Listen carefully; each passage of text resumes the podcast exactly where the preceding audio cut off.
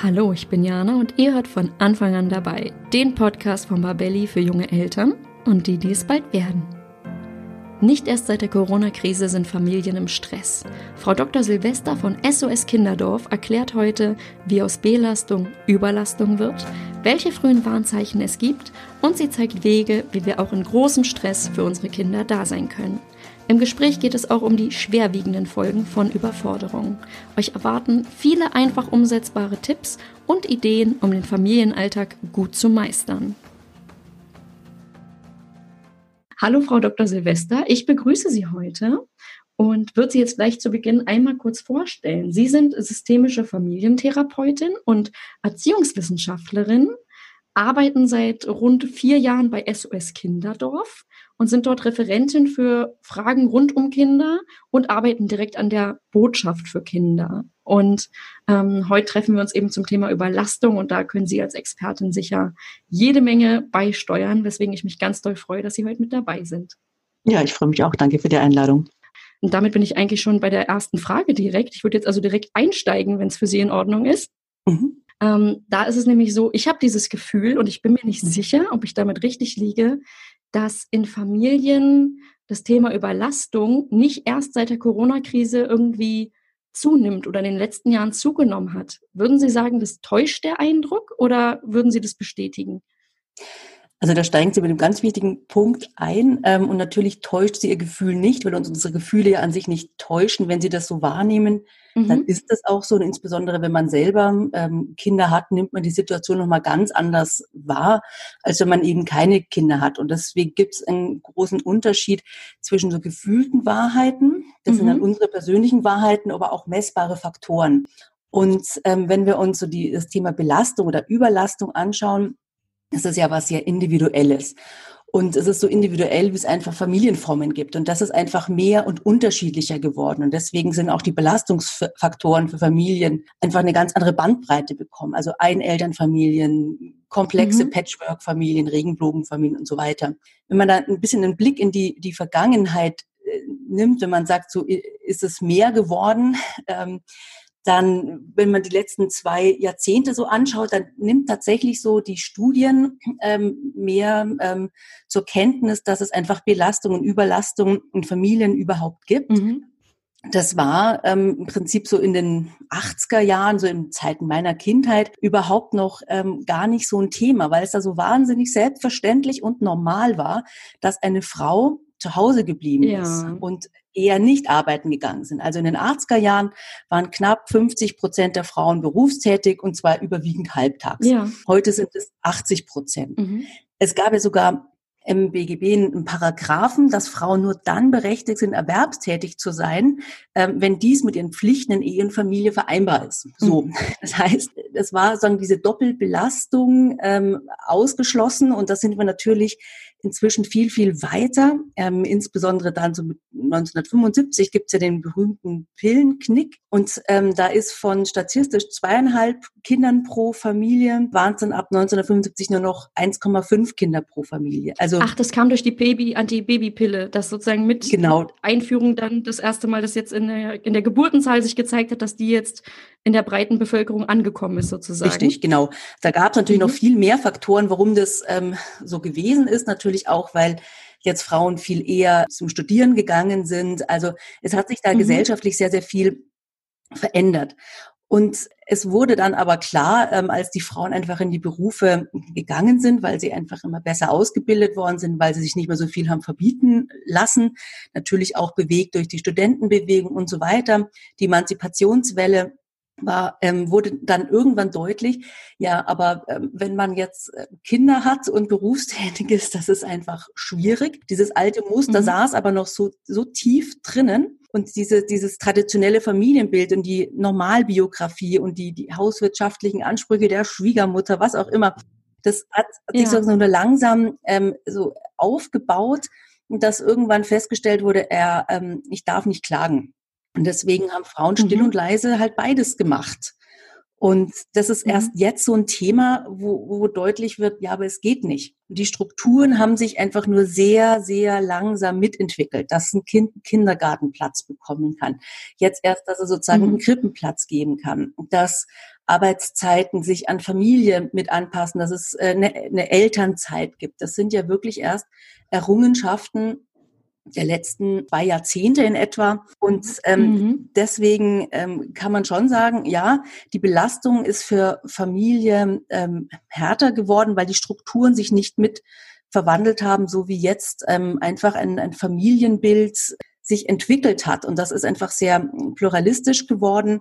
Und aus, aus diesem Grund sind wir da noch auf dem, auf dem Weg und es gibt einfach nicht mehr sozusagen die Hausfrau, die zu Hause ist ja. und der Mann geht arbeiten. Das vermischt sich jetzt und das ist was sehr individuelles, das miteinander zu klären. Das ist eine, eine partnerschaftliche Arbeit, mhm. aber es ist auch ein gesellschaftlicher Auftrag und der ist in meinen Augen sehr langsam und noch sehr starr und dadurch kommt es einfach zustande, dass Familien ähm, die Entlastungen, die es gibt, oft auch nicht individuell spüren können. Ja, das ist total interessant, weil wenn ich Sie jetzt auch gerade reden höre und was Sie gerade gesagt haben, was sich alles getan hat, das klingt wenn man das aufzählt, ja, oder wenn ich das höre, total positiv im Sinne von, es gibt eine Elternzeit, die bezahlt ist. Frauen können auch arbeiten gehen, ohne ihren Partner irgendwie zu fragen, ja, und ähm, müssen nicht mehr Kind und Haushalt einfach still irgendwie versuchen, auf Kette zu kriegen, sondern dürfen auch sagen oder sagen auch ganz klar, Moment, ich bin hier überlastet. Und was ich auch sehe in letzter Zeit, es wächst ja zum Beispiel auch das Thema Mental Load. Also es wird ja auch gerade viel dafür getan von Frauen, die irgendwie versuchen, in der Öffentlichkeit sichtbar zu machen, Moment, sich um Kinder kümmern ist eben mehr als das, was man alles sieht, ja, äh, sondern ja. es steckt noch ganz viel im Hintergrund mit oder wir Frauen leisten häufig noch Gefühlsarbeit. Aber auf den ersten Blick klingt das alles total positiv und ich denke mir, ja Mensch, uns geht's doch eigentlich so gut wie nie zuvor. Und gleichzeitig dann aber zu sehen, die familiäre Überlastung steigt auch dadurch, dass wir alles neu verhandeln und in einer neuen Situation ja auch miteinander sind. Also es ist einerseits ein Privileg, was alles da sich getan hat und ich glaube, fast niemand möchte hoffentlich auch zurück zu diesen Zeiten, ähm, wo es für Frauen der Lebensweg einfach selbstverständlich sehr eingeschränkt war. Aber jetzt alles miteinander auszuhandeln und den Weg da irgendwie zu finden, das ist Arbeit und die ist eben auch nicht so einfach getan. Und ja, das bedeutet es auch, Kompromisse und irgendwie Lösungen auf allen Seiten zu finden. So ist es, weil es einfach nicht mehr die Normalbiografie gibt, dass sozusagen ein Muster für alle Familien jetzt passt. Ähm, das ist einfach so vielfältig geworden. Ja, wie Sie schon sagen, das ist ein Aushandlungsprozess und es ist eine Arbeit, die geleistet werden muss.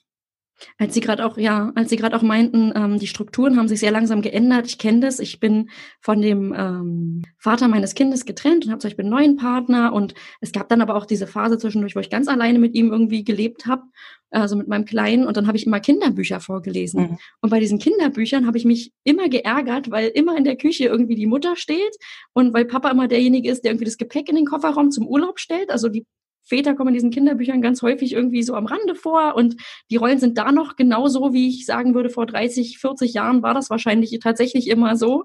Aber ich fand, das wird dem heutigen nicht so gerecht und das, das spiegelt sich ja in ganz vielen, vielen kleinen Sachen. Und mir ist es damals bei diesem Thema Kinderbücher total ähm, aufgefallen, dass Richtig, da sind die Stereotype noch ganz besonders. Und wie gesagt, das ist vielleicht auch so ein bisschen das, das Problem, weil wir haben schon so im Hinterkopf noch, wie es in Anführungszeichen mhm. richtig ist. Und, ähm, und das macht natürlich auch immer so eine Art schlechtes Gewissen, was ja auch eine emotionale Belastung ist. Werde ich meinem ja. Kind gerecht? Ähm, darf ich arbeiten gehen? Schade ich damit mein Kind? Das sind ja ganz nagende Fragen, ähm, die man nicht einfach so abtun kann, die aber, glaube ich, mit solchen Klischeebildern Mhm. zusammenhängen, die nach wie vor ja, verbreitet werden. Das finde ich interessant. Sie meinten gerade das schlechte Gewissen. Ich kenne das von ganz vielen Müttern. Würden Sie sagen, das belastet? Oder wenn wir sagen, wir verhandeln als Familie ja jetzt ganz neu viele Themen, betrifft es die Väter dann in einem ähnlichen Maß oder sehen Sie das eher, dass tatsächlich immer noch die Mütter da irgendwie ähm, sich mehr, mehr Gedanken machen, beziehungsweise irgendwie da mehr Vereinbarkeitsprobleme nach wie vor haben?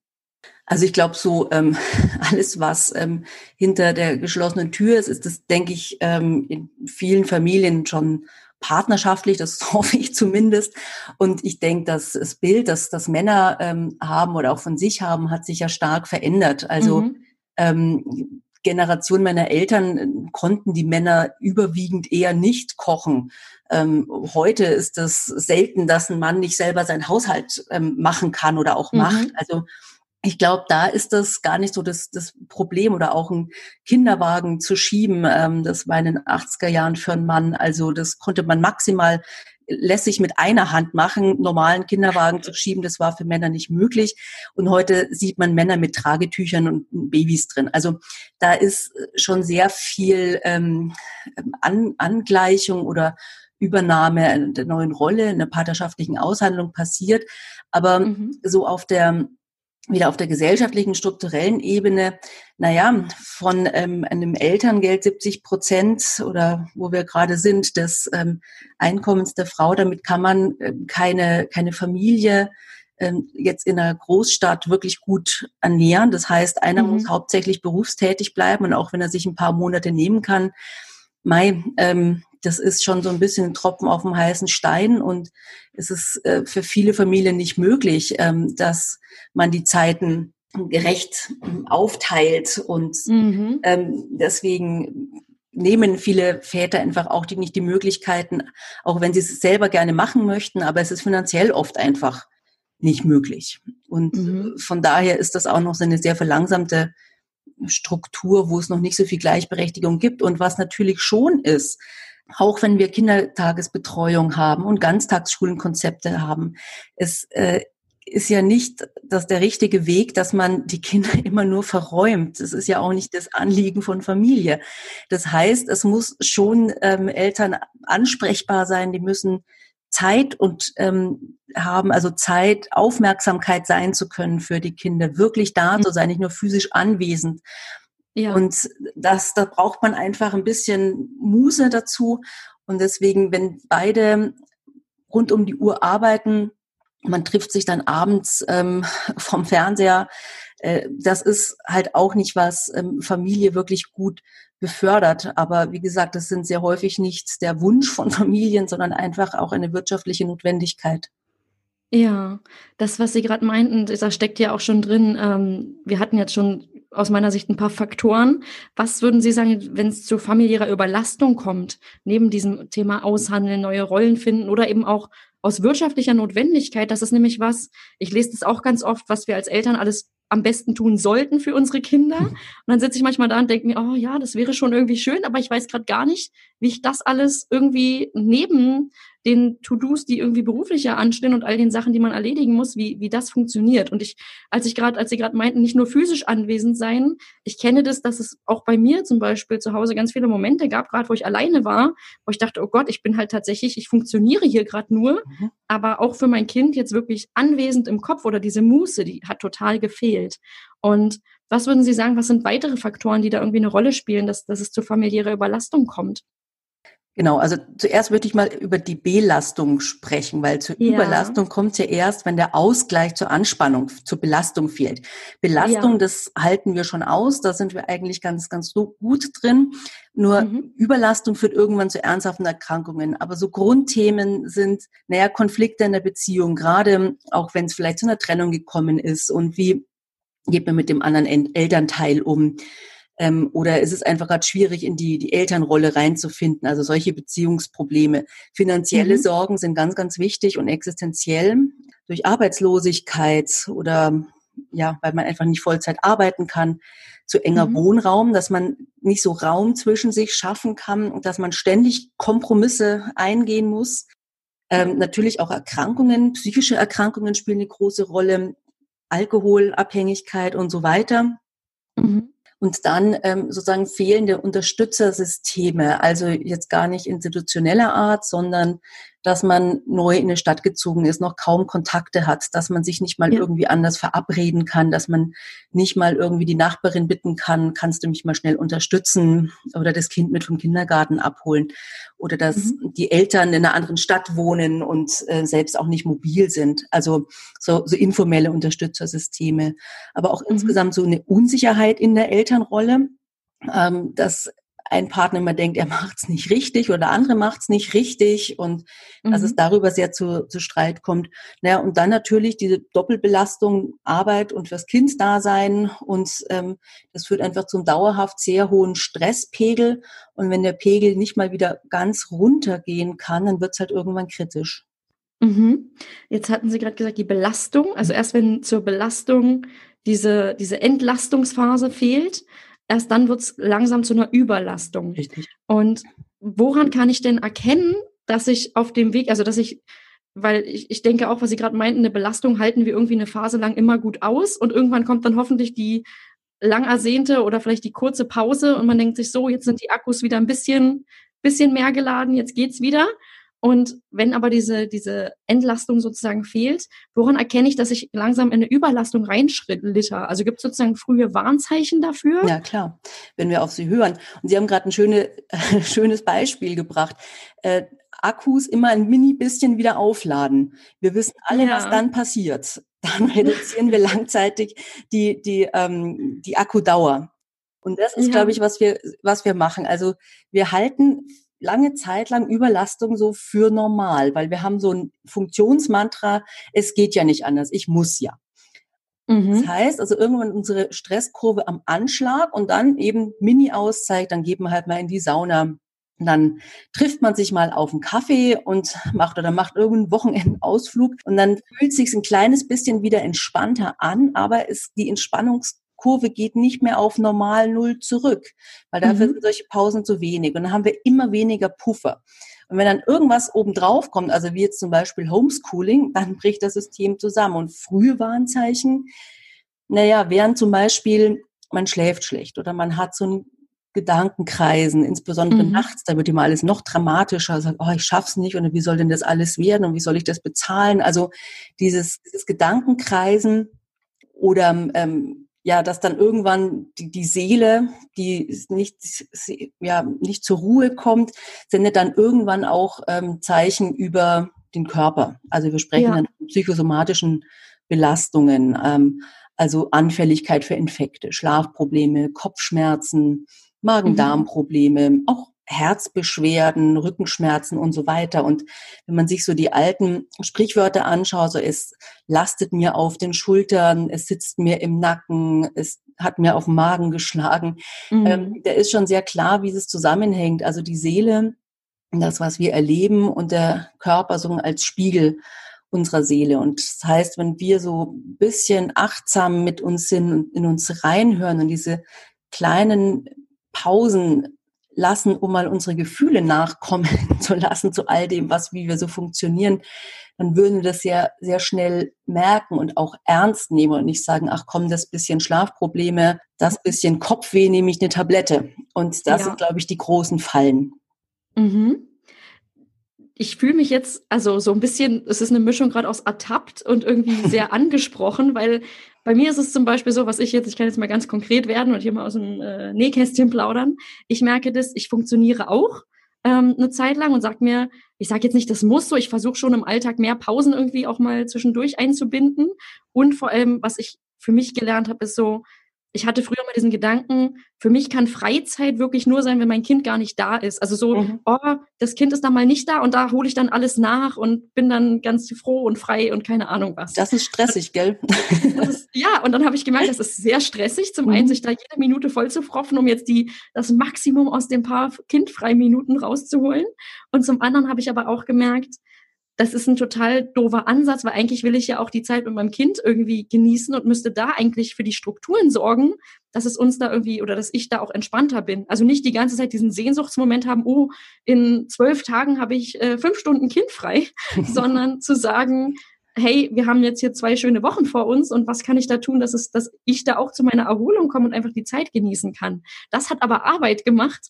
Und jetzt ist es bei mir so, dass, da bin ich ein bisschen besser drin geworden, aber ich merke das, ähm, zum Beispiel wenn Feiertage sind oder mhm. Wochenende und ich habe viel freie Zeit vor mir, da habe ich das Gefühl, mein Körper will mir sagen, fropf dich mal bloß nicht so voll, lass es mal jetzt nicht in Freizeitstress ausarten und da merke ich dann auch, oh, ich krieg Migräne oder ich habe Bauchweh oder ich bin total müde und erschöpft und will mich eigentlich überhaupt nicht bewegen. Und ich weiß genau, das ist eigentlich aus meiner Sicht ein frühes Warnzeichen, dass ich da noch mal gucken müsste, aber ich drücke es dann auch häufig weg. Und wenn Sie das jetzt konkret hören, was, was würden Sie da, können Sie da irgendwas zu, zu sagen, zu raten? Oder ähm, ja, was, was meinen Sie? Das würde mich jetzt auch mal nicht nur für unsere Zuhörerinnen mal interessieren als konkretes Beispiel, sondern auch für mich ganz persönlich. Mhm. Ähm, ja, ich arbeite ja auch therapeutisch. Ich bin systemische Familientherapeutin und mhm. ähm, da würde ich sagen, nehmen Sie mal so Ihr Gefühl ernst. Sie haben ja auch angefangen, äh, das Interview mit Ich habe das Gefühl Äh, mhm. hat in den letzten Jahren zugenommen. Und das Interessante ist, also unsere Gefühle entstehen ja nicht im luftleeren Raum, sondern unsere Gefühle entstehen über unsere Gedanken. Unsere mhm. Gedanken können hilfreich sein oder nicht hilfreich sein. Das ja. heißt, wenn Sie ähm, sagen, konkret der, der Feiertag und ähm, vorher sind die Gedanken, oh, ich muss mal wieder Freunde treffen, ich muss mal wieder zum Yoga, ähm, ich muss mit mhm. meinem Kind spielen, wir könnten aber auch mal wieder zum Schwimmen gehen, das liebt mein Kind so und so weiter.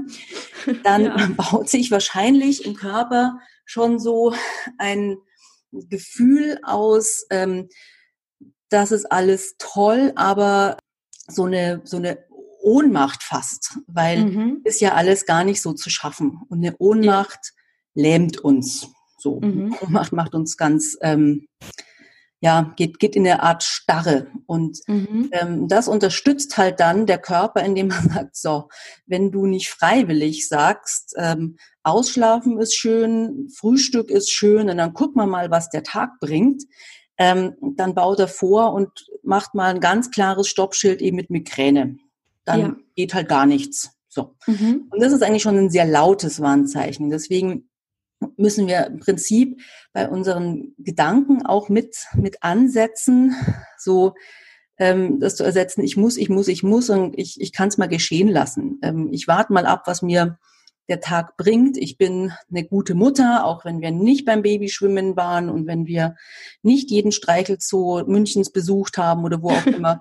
Also ja. ähm, diesen, diesen Druck gedanklich mal rauszunehmen, dass so ein Gefühl entstehen kann, es ist okay, wie es ist. Es ist gerade gut und richtig, wie es ist. Der Moment ist in Ordnung. Und das ja. muss kein riesen Glücksgefühl sein. Sagen, ah, Feiertag, das ist äh, Zeit, einfach auch ein bisschen innezuhalten, alles mal ein bisschen langsamer zu machen. Und dann wäre ja schon dieses kleine Ziel, jetzt immerhin nicht in eine Migräne reinzurennen oder mhm. in, in irgendwelche Magenschmerzen.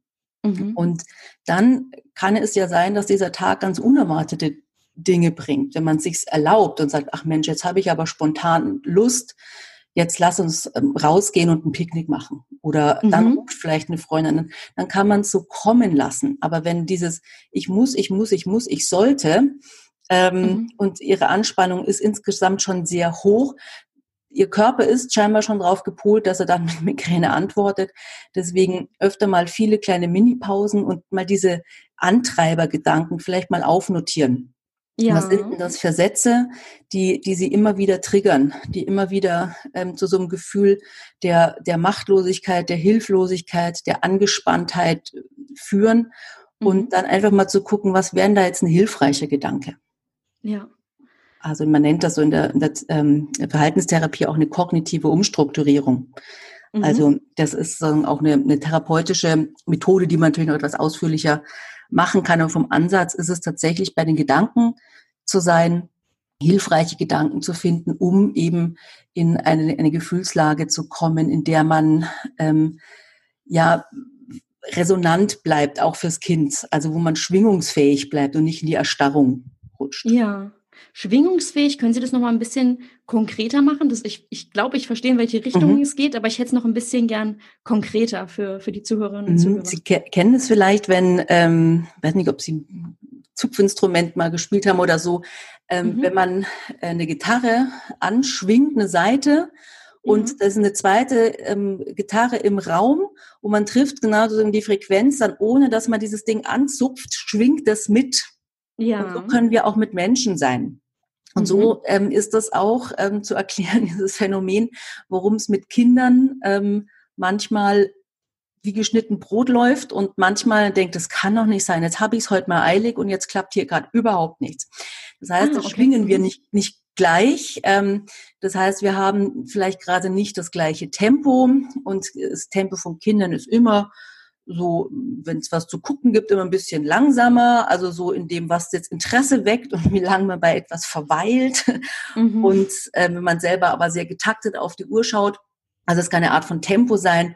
Das kann sein, kann ich denn ähm, die Gefühle vom anderen gerade gut interpretieren? Und wenn wir sehr unter Stress stehen, dann nehmen wir nur noch sehr starr wahr, dann ist etwas gut oder dann ist was schlecht oder ähm, dann wollen wir das so oder wir lehnen es total ab und nehmen mhm. nicht so diese vielen kleinen Zwischentöne wahr. Und das heißt, ja. also merke ich, kriege ich die Frühwarnzeichen meines Kindes mit, wenn der Trotzanfall kommt und kann ich es schaffen, da anders zu agieren, dass wir da jetzt nicht in diese Falle reintappen?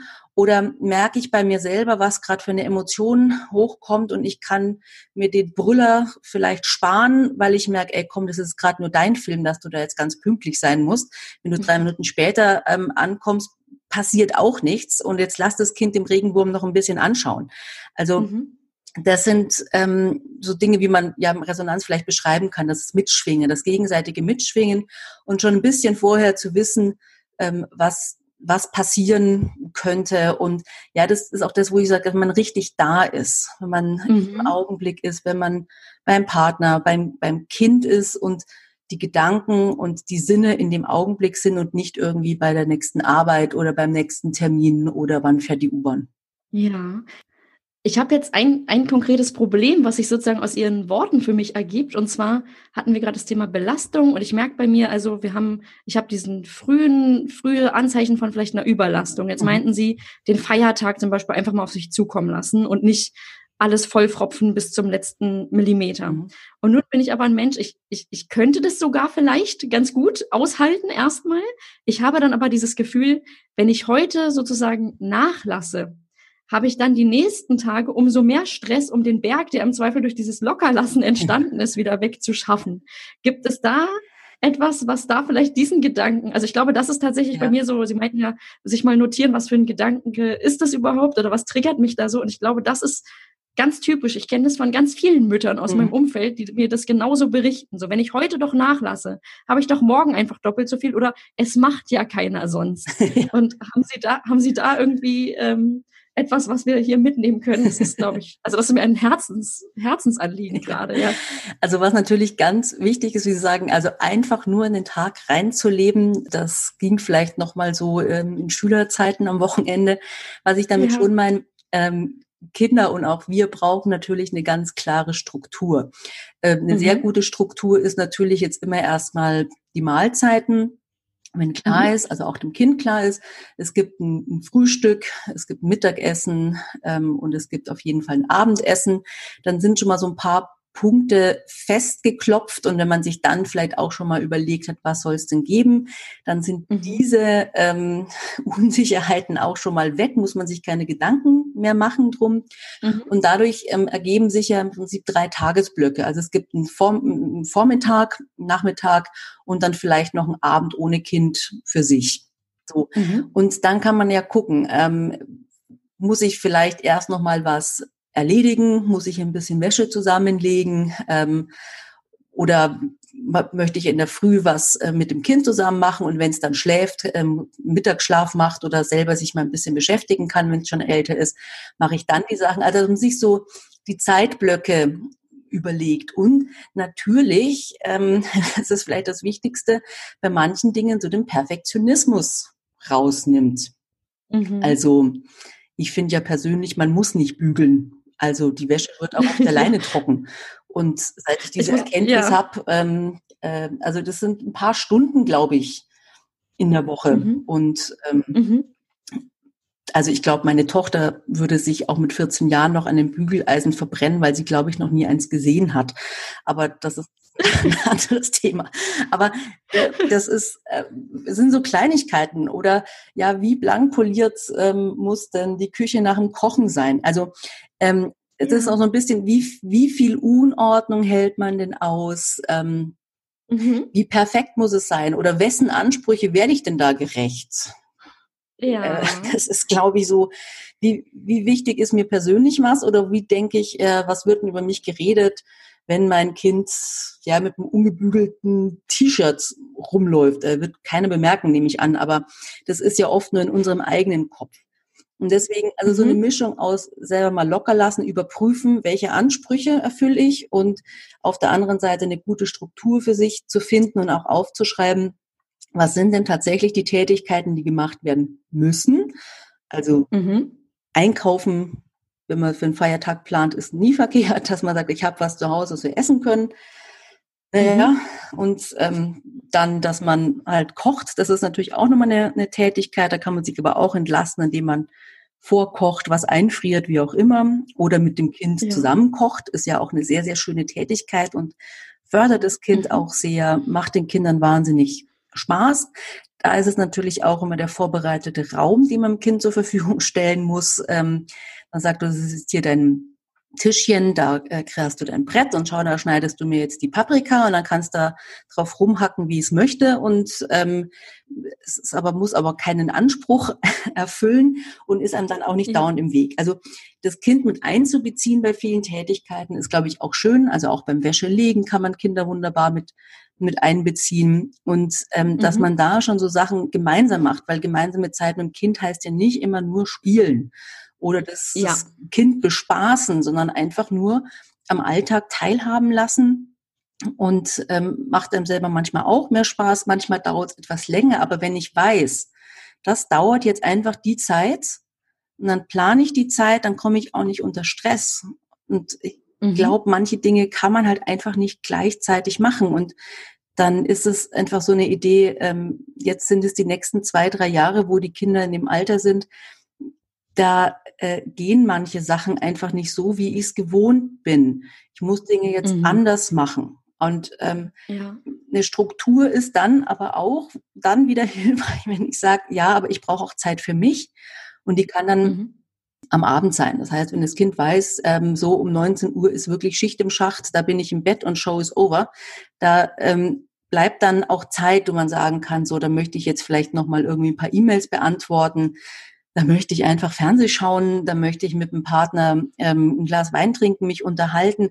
Also das auch klar definiert ist, wann ist denn so ein Raum jeden Tag, wo man vielleicht einfach auch noch mal eine Entspannungsübung machen kann, wo man Yoga machen kann, ähm, wo man sich mhm. vielleicht auch mal äh, verabredet und so weiter. Also deswegen es hat ist eine Mischung aus Lockerlassen, Perfektion überprüfen, Ansprüche überprüfen und eine, eine gute Tages- und Wochenstruktur zu schaffen. Mhm das ist, ich glaube, das ist auch so ein, so ein Thema, dieses, das muss ich auf jeden Fall noch üben, diesen Kontrast, dass wenn ich dann mal Kind ähm, oder die Wochenenden, man, ich glaube, dieser Gedankenfehler oder der Gedanke, den ich dann auch, bei dem ich mich dann auch ertappe, ist halt, da brauche ich bis auf die Mahlzeiten nicht so eine Struktur, mhm. weil das ist dann, das ist ja dann die Freizeit. Ja, also ich würde gerne das und das unterkriegen. Dann habe ich aber nicht den Plan gemacht oder mir nicht vorher das wirklich überlegt, wann ich das wirklich hinkriege. Dann bleibt aber total viel liegen und dann denke ich ja toll, jetzt muss ich das unter der Woche im Zweifel nachholen. Also es ist ja auch ein Stressfaktor, mhm. wenn man genau. sozusagen durch Fehlplanung dann merkt, ich habe jetzt gar nichts geschafft. Und sehr häufig ist, glaube ich, dann der nächste Gedankengang, ja toll, jetzt hat das Kind heute nicht so funktioniert, wie ich mir das gewünscht habe. Und jetzt, ähm, das ist ja total anstrengend hier alles. Und warum denn? Und also äh, ich würde jetzt lügen, wenn ich sagen würde, ich bin frei von solchen Gedanken. Ich weiß, dass die irgendwie ähm, nicht so zielführend sind, aber ich habe sie halt einfach trotzdem dann und das gebe ich jetzt hier offen zu. Ja, mein, ich renne in diese Falle bis heute noch immer wieder mal, dass ich manchmal denke, äh, die Sachen gehen einfach so leicht von der Hand und dann gehe ich immer vom Idealzustand aus. Und bin ja. auch frustriert, wenn ich das und das nicht fertig bekommen habe, aber in Wirklichkeit ist es einfach äh, nur meine vermessene Zeitplanung. Und vermessene Zeitplanung, sehr schön ausgedrückt, ja. Die Frage hat auch einfach damit zu tun, weil wir haben gerade gesagt, ähm, aus der Belastung, wenn ich jetzt, wir hatten das konkrete Beispiel mit mir, mit meiner Migräne, die mich ganz mhm. häufig am Wochenende trifft. Und jetzt würde ich, nehmen wir mal an, ich ignoriere das weiter und sage, ach, funktioniert schon, ich lade den Akku wieder mal so halb auf, äh, gehe mal eine Runde mich ans Ufer irgendwo setzen und trinke mal wieder ein Bierchen, ja, wenn, wenn die Zeiten es zulassen und lebe so weiter. Und dann könnte aus der Belastung ja eine Überlastung werden irgendwann. Ja. Und was, welche Auswirkungen hätte das? Also was passiert, wenn ich eine längere Überlastung, wenn ich in eine längere Überlastung komme? Wie äußert sich das? Was passiert dann? Warum sollte ich nicht so handeln, wie ich es gerade erklärt habe? Naja, das ist wie wenn man handwerkt und ähm, eine Schraube in den Dübel reindreht und es geht sehr schwer und ähm, alter Handwerkerspruch nach ganz fest kommt ganz lose. Dann ist der Schraubenkopf abgerissen. Das ist eine schöne Sauerei, dann die Schraube da wieder rauszubringen. Da und so kann man sich bei uns auch vorstellen. Also das ist natürlich bei jedem individuell, was dann genau passiert, aber es kommt zu irgendeiner Dekompensation. Mhm. Es kann äh, zu einer schweren Depression führen. Mhm. Es kann sozusagen aus dem einen Bierchen am Abend kann ein halber Kasten werden. Also dass man es mit, mit Alkohol wegmacht mhm. oder dass die, die, Gefühle oder eine extreme Reizbarkeit, eine wahnsinnige Aggressivität, die plötzlich an ähm, immer wieder überkommt. Mhm. Es kann zu ähm, somatischen Erkrankungen kommen, also alles, was sozusagen mit Stress assoziiert ist, mit Herzproblemen und so weiter. Aber mhm. vermutlich ähm, mündet es früher oder später in eine, in eine Depression. Mhm. Das ist ja sozusagen ein innerer Erstarrungszustand, der ähm, ja begleitet ist von Antriebslosigkeit, Konzentrationsschwierigkeiten, ähm, Gefühl der absoluten Freudlosigkeit, ähm, ist doch eh alles egal, mhm. also so eine innere Zerrissenheit. Und dann sind wir für Kinder überhaupt nicht mehr greifbar. Ähm, das ist eine schwere Belastung für ein, für ein Kind. Das heißt, nicht nur für mich sollte ich dringend dann mal schauen, wie ich ähm, diese, diese frühen Warnzeichen einfach ernst nehme, sondern auch gerade für mein Kind, weil ich sonst tatsächlich ähm, ja aus das, das Problem oder die Probleme verschlimmere und im Zweifel irgendwie ähm, dann gar nicht mehr. Also dieses, ich muss doch funktionieren. Wenn ich das übertreibe, funktioniere ich irgendwann tatsächlich kein bisschen mehr. Und genau das, was ich wollte, ist dann nicht mehr möglich. Genau, mhm. ist definitiv nicht mehr möglich, ähm, auch wenn man Depressionen sehr gut behandeln kann, auch ambulant gut behandeln kann. Mhm. Äh, muss erstmal den Mut haben, äh, es auch sich einzugestehen, weil wir bürden ansonsten Kindern eine unglaubliche Last auf. Ähm, ja. Ich habe mal eine, eine Familie begleitet und da hat die Mutter unter schweren Depressionen gelitten und ähm, konnte einfach morgens manchmal nicht mehr aufstehen und Mhm. Ähm, sie hatte eine vierjährige Tochter und einen einjährigen Säugling und ähm, das Mädchen fand, aber sie muss doch ihren Bruder versorgen und die Mama. Dann hat halt dieser kleine Knopf dann mhm. ähm, heißes Wasser gekocht und ins Fläschchen gefüllt für ihren Bruder. Ich ja. meine, Vierjährige mit dem Wasserkocher, ähm, also jetzt nicht nur sondern das emotionale Überlastung, dass ein Kind so erwachsen agieren muss, mhm. ist mal die eine Riesenbürde, die man dem Kind da mitgibt, und den anderen ganz praktisch, was da einfach alles passieren kann, das möchte man sich nicht ausmalen. Und mhm. tatsächlich, wenn Kinder so die, die Verantwortungsrolle der Eltern kommen, mein Kind kann ja nicht, äh, meine Mutter kann ja nicht, ich muss ihr helfen, ich muss für sie sorgen, das ist eine ziemliche Parentifizierung, also eine Übernahme der Elternrolle, was total unangemessen ist. Und das ist ein, ein Päckchen, das wir unseren Kindern ähm, mitgeben, ähm, das einfach wirklich zu ganz großen Belastungen für die spätere Entwicklung des Kindes einfach ist. Oder einfach auch, dass ähm, mit Depressionen sind oder auch in Alkoholabhängigkeiten, Drogenabhängigkeiten, mhm. ähm, sind wir emotional ähm, ja sehr eingeschränkt. Also das ist ähm, eine Unberechenbarkeit von Eltern. Also was eben noch lustig und schön war, kann in der nächsten Sekunde eine Katastrophe sein. Mhm. Und das es versetzt Kinder in so eine permanente Alarmbereitschaft. Ja. Und ähm, auf der anderen Seite können sie ja so ähm, unsere Emotionen nicht imitieren und dadurch lernen Kinder ja, wer sie sind. Das ist ihre Persönlichkeitsbildung, das ist ähm, die Entwicklung ihrer Individualität, ist dadurch, dass sie sich an den Eltern, an nahen Bezugspersonen orientieren. Wie reagieren die denn auf mich? Wenn ich lächle, lächelt jemand zurück oder wenn ich traurig bin, also das ist dann unsere Spiegelneuronen, Eltern ja. imitieren ja sozusagen die, die Gefühle und Emotionen und verstärken die dadurch, gerade bei sehr kleinen Kindern. Mhm. Also, dass das Kind so merkt, ah, so ist das. Und so bekommen die überhaupt erst sozusagen einen Zugang, ähm, kognitiven Zugang zu ihren Gefühlen. Und wenn mhm. das alles fehlt, dann war, wachsen die Kinder mit einer sehr schmalen Bandbreite an Emotionen auf und haben dann einfach auch nur ein sehr kleines Repertoire und können einfach auch nicht die notwendigen Ressourcen fürs Leben mit aufbauen, also eine Stresstoleranz, eine, eine gute Empathie und so weiter. Mhm. Und wenn das Kindern alles fehlt, na, dann ähm, haben die halt einfach ähm, eine Entwicklungsverzögerung oder ähm, einfach auch Möglichkeiten, also nicht so eine, eine Varianz in der Möglichkeit, mit Schwierigkeiten und Stress umzugehen. Mhm. Also wenn die auch nur wissen, man kann rumschreien, man kann oder man kann sich total zurückziehen, dann ist das ja wenig. Ähm, und das ist ja, was wir Kindern mitgeben wollen. Also eine Bandbreite, sich auszudrücken, sich emotional auszudrücken, ähm, die eigenen Bedürfnisse selber gut wahrzunehmen und ähm, dann auch dafür zu, selber zu sorgen, ähm, dass es ein, ein Kind gut ist. Also wenn ein Kind das friert, das dann weiß ich, hole ich mir halt eine Jacke oder ich habe Hunger, dann nehme ich mir einen Apfel. Also so diese Selbstwirksamkeit, die Kinder mhm. dann einfach auch spüren müssen. Und ähm, wenn sie aber ihre eigenen Bedürfnisse gar nicht so gut kennen, weil sie die nicht wichtig waren, weil es wichtiger war, dass man Mama jetzt irgendwie einen Tee kocht oder noch schlimmer ein Bier bringt, mhm. dann lernen Kinder ihre eigenen Bedürfnisse gar nicht so ernst zu nehmen, die immer hinten anzustellen. Ja. Naja, in der Langfolge wissen wir, was daraus ähm, werden kann, sich immer selber zu übergehen. Ähm, mhm. Ja, ähm, es gibt auch Depressionen schon im Kindesalter, das ist nicht so sehr, sehr häufig, aber es gibt es natürlich, aber es kann mhm. einfach auch langfristig dazu führen, was, wenn, was dann erst vielleicht in Partnerschaften auftritt, dass man sich immer zurückgesetzt fühlt und das Gefühl hat, der andere ist wichtiger als ich. Ja. Und das resultiert dann eben aus dieser Kindheitserfahrung oder aus diesem. Richtig. Mh, das, wenn ich, wenn Sie gerade meinten, eine, eine Folge können eben eine, wirklich eine Depression sein oder dass man wirklich mhm. zu gar nichts mehr in der Lage ist. Wenn wir bei dem Thema Überforderung bleiben in Familien, dann gibt es ja auch diese andere Möglichkeit, dass die Konflikte sich immer weiter zuspitzen und es dann wirklich in Frustration oder Aggression kippt. Und das mhm. ist ja auch eine extreme Belastung für den Familienalltag. Sie hatten gerade das Thema Alkohol oder Drogenabhängigkeiten. Und mhm. ich möchte jetzt hier neben diesen vermehrten Streitereien, die dann vielleicht äh, als erste Stufe irgendwie da sind, auch das Thema Gewalt jetzt gar nicht ausklammern, weil gerade ja. auch wir sind mitten in dieser Corona-Krise und die Zahlen zeigen ja leider, und das nicht nur in Deutschland, aber international auch, dass die Notrufe bei häuslicher Gewalt gestiegen sind gegen Frauen mhm. und Kinder.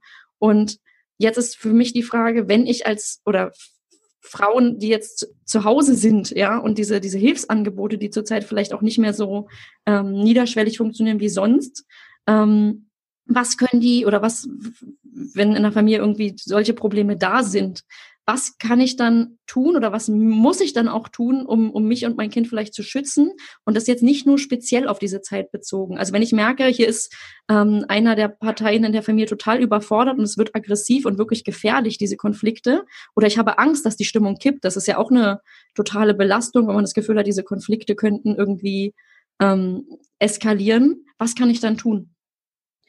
Das ist natürlich eine sehr schwierige ähm, Frage, mhm. ähm, weil es ist ja so, Gewalt in Familien ist jetzt ja nicht direkt etwas, was so von heute auf morgen entsteht. Ja. Also ähm, und wenn jemand äh, Potenzial hat, aggressiv zu reagieren, dann bahnt sich das wahrscheinlich schon lange an.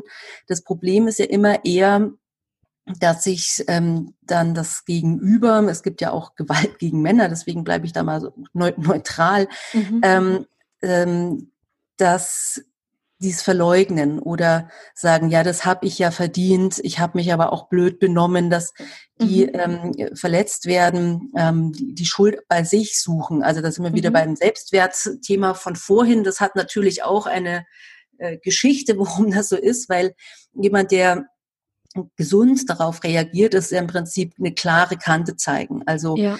Gewalt gegen ein Selbst oder noch schlimmer gegen, gegen Kinder ähm, ist ähm, einfach ein No-Go, ist ein, ein absolutes Stoppzeichen und sage, okay, mhm. das ist hier, das ist hier meine Grenze. Wenn mhm. das hier noch einmal im Ansatz so vorkommt, dann bin ich weg. Mhm. Dieses dann bin ich weg ist natürlich momentan ein bisschen schwierig. Normalerweise ja. würde ich sagen, na ja, räumlichen Abstand ähm, schaffen, Auszeit nehmen, ähm, wenn es möglich ist, noch ähm, eine Familientherapie zu machen, eine Paarberatung zu machen, um zu schauen, war das jetzt einfach nur ein Trigger oder was sind denn eigentlich unsere, unsere Grundthemen? Mhm. Warum kommt es denn zum Streit? Ähm, wenn Alkohol im Spiel gewesen ist, dann einfach eine klare Verabredung, dass es da eine Abstinenz gibt. Ähm, mhm. Also wirklich da maximale Klarheit. Mhm. Und ja, dieses Rausgehen ist gerade nicht so gut möglich, aber es geht natürlich schon, ähm, dass man jetzt die ähm, Chat-Angebote, auch SOS Kinderdorf hat in der Familienberatung, haben jetzt ähm, Chat- und Telefonberatungsangebote, ja. ganz viele. Oder es gibt jetzt auch die ähm, Nummer gegen Kummer für Eltern, die Sie auch gerade schon angesprochen haben. Mhm. Ähm, ich glaube, wenn man es einmal laut veröffentlicht hat, mit jemandem gesprochen hat, ähm, ich wurde geschlagen mhm. oder ähm, bei uns ist so eine Brüllerei, dass alle Angst haben. Mhm. Dann kann man es auch nicht mehr so leicht vor sich selbst verheimlichen, weil ich glaube, wenn man zugesteht, sich zugesteht, das geht so nicht. Das ist äh, keine Form der Partnerschaft oder kein, kein Gegenüber, was ich meinem Kind in irgendeiner Form zumuten möchte. Ich gesagt, Kinderschutz ist ja auch Schutz vor Gewalt, ist ja mhm. ähm, Kinderrecht und Recht auf Sicherheit und Geborgenheit. Ähm, das kann ich so nicht mehr gewährleisten. Dann können Eltern oder Kinder sich da einfach Unterstützung holen und einfach mal sagen, was passiert ist. Und das Gegenüber an der, an der Leitung wird es dann schon mit einschätzen, dass man zur Not auch sagt, ähm, ich rufe die Polizei oder ähm, jemand ruft für mich die Polizei und die ähm, sprechen Kontakt- und Näherungsverbot erstmal aus, bis mhm. ein bisschen Druck raus ist aus der Situation, um dann einfach in gegebenenfalls Familientherapie, die ja auch nicht nur das Ziel hat, ähm, Familien zusammenzuführen, sondern einfach auch eine saubere Trennung zu ja. vollziehen. Also das ist hart, aber Gewalt in Familien ist ähm, also ja wirklich ein, ein, rotes Tuch. Also ich kann da so ärgerlich werden, wenn ich mir das nur vorstelle, dass Kinder so im Stress ausgesetzt sind. Mhm. Ähm, das ist kaum zu, ist kaum zu ertragen. Und deswegen sich's eingestehen, was Sache ist und klar sein, absolut klar sein. Mhm. Das finde ich jetzt aber auch ganz wichtig, was Sie gerade auch meinten. Auch in dieser Zeit gibt es Hilfe. Also das einfach ja. weiterlaufen zu lassen, ist keine Option und das muss, das, das, da muss man oder muss Frau, je nachdem, äh, auch den Weg gehen und sagen, ich will mich hier schützen, ich brauche Beratung von außen und die ist sogar in dieser Zeit möglich und niederschwellig erreichbar. Ich werde auch in die Shownotes den Link ähm, einfügen zu Ihren Angeboten von SOS Kinderdorf zum Thema oder die Nummer gegen Kummer, die Sie gerade angesprochen hatten, dass die auch wirklich ähm, hier zu finden sind für alle Zuhörerinnen und Zuhörer, die sagen, sie brauchen professionelle Hilfe, da ist eine Überforderungssituation gerade ja, ähm, ja. da. Wenn wir von dieser Überforderung zurückgehen zur Belastung, also zu einem Problem, was Belastung in Familien ist ja, glaube ich, wirklich, da kann ich fast sagen, ich würde sagen, 100 Prozent aller Familien kennen Belastungssituationen, die auch mal länger anhalten. Und jetzt gerade in dieser Zeit ist ja der Stress nochmal gewachsen, weil gerade die Anforderungen an uns Eltern schon extrem sind oder beziehungsweise auch häufig die Mütter ähm, sehr viel auffangen. Das heißt, die Kinder, die Kita-Kinder sollen betreut werden, aus dem Homeoffice wird herausgearbeitet. Dabei sollen wir aber keine sozialen Kontakte haben und sind auf engem Raum miteinander. Ja, und da ist also auch nochmal bei sich selbst, bei den Kindern ganz viel Gefühlsarbeit irgendwie mit dabei zu leisten. Und nun ist die Frage, haben Sie drei Tipps, ich würde sagen Sofort-Tipps am besten für Eltern, die jetzt zuhören, damit wir mental irgendwie gesund auch durch gerade diese Zeit kommen können? Mhm. So banal es klingt, und ich habe auch lang nicht dran geglaubt, ich habe so viel über Achtsamkeit und alles gelesen, mhm. bis ich es konsequent selber gemacht habe, atmen. Mhm. Tatsächlich die paar Atemzüge, wo ich wirklich nur bei meinem Atem bin, mhm und merke, wie ich präsent bin, wie ich mit dem Boden geerdet bin, dass ich stehe, dass ich das durchstehe, wird, lässt mich selber auch immer viel ruhiger werden und kann in diesem Moment kurz innehalten und denken, okay, was ist die Situation? Was stresst mich gerade wirklich? Ja. Und was kann ich jetzt Hilfreiches tun? Also mhm. jetzt genau in diesem Moment. Mhm. Ähm, paradoxe Interventionen finde ich dann immer ganz witzig. Ähm, also das kann ich aber wirklich erst, wenn ich ähm, wieder ruhig geworden ja. bin und ich die Situation mit all meinen Sinnen erfahre. Also wenn mein Sohn in einem Tobsuchtsanfall war, als er noch kleiner war, dann war es sowas äh, wie, ich habe zu ihm gesagt, ja, Herr Silvester, was ist die Sache? Und dann konnte der über dieses Herr Silvester sich so kaputt lachen, das hat eigentlich immer wieder funktioniert. Mhm.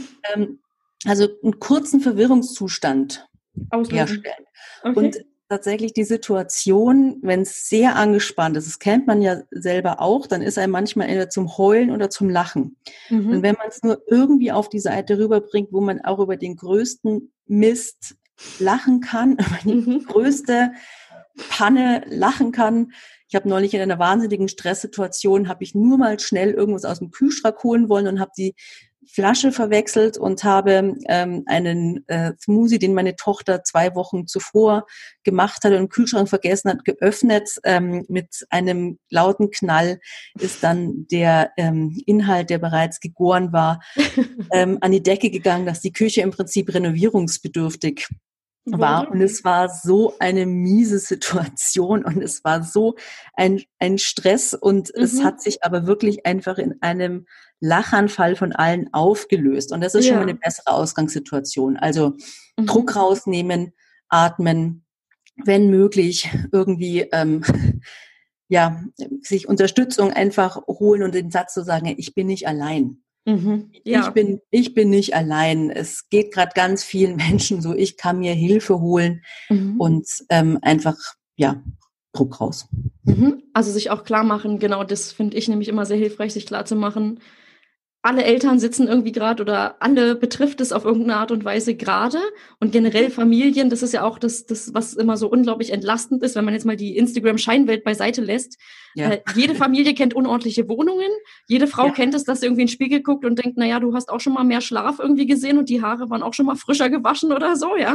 und äh, jeder Mann kennt es wahrscheinlich auch, dass er sich denkt, boah, im Job war ich heute so neben mir, weil irgendwie Familienstress gerade ist, dass das jetzt mhm. irgendwie so gar nichts war. Also das kennen wir und ich als Frau natürlich kenne das auch auch, ja, dass ich denke, wie soll ich denn jetzt nach so einer Nacht irgendwie noch arbeiten, ja, das ist ja furchtbar. Und ähm, was Sie gerade meinten mit Humor ist versuchen zu nehmen. So ist es, ja, genau. Ja, und aber wenn einem sozusagen auch äh, ist, das sollten wir jetzt vielleicht nicht unbedingt vor Kindern machen, dann sagt, ey, ich heul jetzt einfach mal los. Das ist ja auch ein Druckventil. Das ist schon in Ordnung. Oder äh, also man äh, Druck raus oder man kann mal kurz aus der Situation gehen. Also ja. Was ich dann auch meine schöne Sache finde, wenn man dann zum Beispiel zum Flaschencontainer geht und da mal so richtig die Flaschen reindonnert. Das kann mhm. auch eine Entlastung sein. Also irgendwas für sich zu finden, ähm, also wir nennen es auch in der Therapie Skills zu haben, was habe ich, was mir gleich nützt. Das kann auch eine besondere Musik sein, die mich in eine andere Stimmung bringt. Das kann ein Duft sein. Ähm, das kann ein Foto sein, das ich mir anschaue, wo ich so merke, eh, hallo zurück zu deiner Erdung mhm. und spüre den Boden, der dich trägt. Also tatsächlich da Kontakt zu seinem Körper aufzunehmen, auf dem Boden zu stehen, zu atmen und sagen, ich bin hier, das geht vorbei, ich bekomme das schon irgendwie hin, die Welt geht jetzt nicht unter und es geht gerade allen so oder sehr vielen so und äh, jetzt nur nicht die Nerven verlieren. Mhm. Mhm, das war übrigens mein Kind, Verzeihung. Ah ja, das äh, ja, dachte ich mir fast. Ein Piratennashorn. cool. Ein Piratennashorn. Ein Piratennashorn, das ist Das wird spannend. mir gleich bestimmt gleich alles erzählt. Aber äh, genau, das war jetzt kurz die zurzeit Corona-typische äh, Interviewunterbrechung, die immer mal vorkommen kann. Großartig. Das fand ich auch. Aber wir hatten gerade das Thema, wir hatten, bevor mein Kind mich erschrocken hat, ähm, das Thema welche Sachen die Soforttipps für Eltern. Und haben Sie, haben Sie noch im Kopf, wo Sie aufgehört haben? Weil es hat mich gerade so rausgebracht. Also, ich sag, naja, es gibt einfach so Sachen, die, ähm, die sogenannten Skills, die ähm, man sich selber ja auch wieder vorher überlegen kann, was holt mich denn aus ähm, so einer ganz furchtbaren Stimmung auch schnell wieder raus. Ich sage, das kann eine Musik sein, das kann ein Duft sein, das kann eine Aktivität sein, wie Flaschen in Container donnern, ähm, Wut rauslassen, dürfen auch Tränen fließen, lachen, was auch immer und sozusagen die Beziehung zu seinem Körper ähm, aufzunehmen zu stehen, zu spüren, der Boden, der trägt mich, mein Atem fließt durch mit mich, ich bin Herr meiner Sinne, ich kann agieren und ähm, ich bin nicht der Situation ausgeliefert. Ich bin immer noch ähm, jemand, der die Situation gestalten kann. Mhm. Ja, jetzt zum Abschluss habe ich noch eine Frage und zwar, wenn unser Stresspegel hoch ist, und das kennen ja alle Eltern, dann haben wir meistens auch sehr viel mit uns selbst zu tun. Das gilt ja nicht nur bei Extremphasen, mhm. sondern wirklich auch im Alltag. Haben Sie konkrete Tipps, vielleicht auch drei, wie wir unseren Kindern trotzdem gerecht werden können? Also auch wenn wir gerade nicht in dieser Phase sind, wo wir das Gefühl haben, wir haben jetzt ein bisschen Muße, wie können wir für unsere Kinder trotzdem mehr als nur physisch präsent sein? Wie kriegen wir das hin, auch in Stresszeiten? Mhm. Also da finde ich erstmal eine Sache ganz wichtig, Informationsflut reduzieren. Ja. Ähm, weil ich finde, das reißt dann schon immer wieder weg, wenn man sich vorstellt, ach, jetzt noch so und so viele Wochen, ach das, ach, der geht der Urlaub. Also, wo man innerlich sofort selber in so einer Alarmsituation mhm. ist. Deswegen für sich selbst und insbesondere für das Kind mal weniger Informationen zum Thema mhm. sein, dass wir einfach mehr im, im Hier und Jetzt sein. Mhm. Ähm, ja, versuchen, die Kinder, was ja auch vielleicht Spaß macht oder für die Kinder auch eine interessante Erfahrung ist, mehr mit einzubeziehen in den, den Alltag. Mhm. Dann sagt, guck mal, das machen wir gemeinsam. Mhm. Ähm, ja, und äh, auch so Sachen machen, ja, wie gerade jetzt, mein Gott, ist ein Telefoninterview, man kann schneiden und selbst wenn ähm, das Piraten-Nashorn, was ihr Kind gerade im Hintergrund gesagt hat, ähm, dann mit drinnen ist, ähm, dann ist das momentan halt einfach mhm. so. Und wenn ein Kind durch ein Meeting läuft und meinen die Kamera winkt, naja, warum denn nicht? Ist doch einfach auch charmant und zeigt uns einfach auch von der privateren Seite. Seite. Mhm. Und das vermischt halt gerade mehr sozusagen unser berufliches, professionelles Ich mit ähm, unserer Privatsphäre, die wir sonst sehr, sehr schützen. Mhm. Also ich denke, das so ein bisschen ähm, locker zu verbinden, ähm, ja, und Kindern sozusagen so den, den inneren Halt geben, das heißt selber nicht total panisch sein. Mhm. Ähm, man darf selber Angst haben, aber das dann bitte auf einer Ebene reden und sprechen, ähm, wo es erwachsen ist und nicht mit dem Kind ungebremst teilen, dem Kind zuhören, dem Kind die Fragen beantworten, die es hat. Mhm. Ähm, und wenn ein Kind sagt, das ist aber traurig, dass wir nicht ähm, zur Oma fahren, dann darf das auch traurig sein. Ja. Also jetzt nicht Gefühle wegreden, sachlich erklären, ähm, keine Angst machen, ja, und sozusagen bei dem, dem, dem Kind einfach so ähm, mitgehen, nehmen, was es so anbietet, ja. im Zuhören. Und das ist vielleicht ganz wichtig und was ja auch gerade schön ist, dass wir dafür gerade alle ein bisschen mehr Zeit haben, weil wir mehr daheim sind. Muss gerade nicht alles schnell, schnell, schnell gehen. Ja es hat gerade alles so ein bisschen mehr Luft drinnen und das einfach auch zu nehmen und nicht nur takten, sondern mit dem Kind einfach mitgehen. Mhm. Ja, ich würde jetzt noch fragen als Abschluss, ob Sie unseren Zuhörerinnen und Zuhörern noch was mit auf den Weg geben wollen, bevor wir jetzt hier äh, uns verabschieden werden. Ja, also ja, mit auf dem Weg geben möchte, ist ein Mantra, das ich ähm, heute Morgen gehört habe. Ähm, ich danke mhm. für die Hilfe, die auf dem Weg zu mir ist. Vielleicht, wenn wir das verinnerlichen und da auch drauf vertrauen, dann hat diese gesellschaftlich verordnete Auszeit mhm. vielleicht einfach auch einen gewissen Sinn gehabt. Mhm. Das waren wunderbare Abschlussworte. Ich bedanke mich ganz herzlich für Ihre Zeit und für das sehr interessante Gespräch, wo, wo ich auch wieder total viele Denkanstöße mitgenommen habe und konkrete Tipps. Dann bedanke ich mich jetzt bei Ihnen. Und ähm, ja, vielen, vielen Dank für Ihre Zeit und vielen Dank für die, für die vielen, vielen ähm, Informationen und konkreten Tipps, vor allem auch aus Ihrer, aus Ihrer Praxis. Ja, hat Spaß gemacht. Danke. Dankeschön. Und jetzt habt ihr jede Menge ganz konkrete Ideen bekommen, um dem täglichen Stress auch in Krisenzeiten zu begegnen und für eure Kleinen da zu sein. Ich habe für mich mitgenommen, dass ich weiter an der Balance aus verplanter und frei verfügbarer Zeit arbeiten sollte. Wie sieht euer Learning aus? Vielen Dank an Frau Dr. Silvester für das gute Gespräch. Achtet auf euch und eure Lieben, eure Jana. Wenn euch der Podcast gefallen hat, dann abonniert ihn bei iTunes, Spotify oder wo auch immer ihr unseren Podcast hört, um keine neuen Folgen mehr zu verpassen.